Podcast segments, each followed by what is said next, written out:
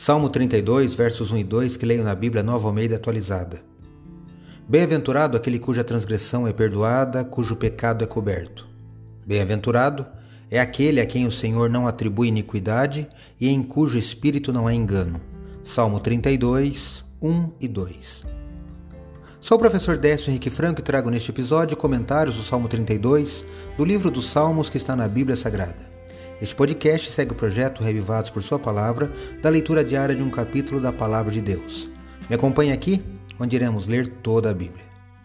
O Salmo 32 é de arrependimento. Ele une arrependimento pessoal com instrução. O poema tem o propósito de mostrar as bênçãos do perdão. Foi escrito depois de Davi ter cometido grave pecado com Betseba e é um registro de sua confissão e do perdão obtido. Uma curiosidade é que esse salmo foi um dos favoritos do teólogo Agostinho até sua morte, que tinha o salmo escrito na parede para que o pudesse ver desde seu leito onde se encontrava enfermo. Não deixe de ler em sua Bíblia esse salmo. Da minha leitura feita dos dois primeiros versículos, explico que a palavra transgressão ou iniquidade, como está em algumas Bíblias, vem de uma palavra em hebraico que indica rebelião ou afastamento de Deus e, portanto, implica em pecado voluntário.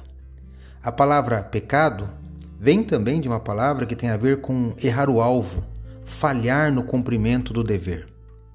Quando o salmista diz que o pecado será coberto, quer dizer que o pecado não será mais posto diante do pecador. Deus perdoa todos os pecados que são eliminados da vida, mas aqueles pecados que são confessados. Pense nisso. Acredito, como disse o salmista, que a palavra de Deus é uma lâmpada que ilumina nossos passos e luz que clareia nosso caminho. Portanto, leia hoje em sua Bíblia o Salmo 32 e que seu dia, passos e caminho sejam iluminados por Deus. Um abraço e até amanhã.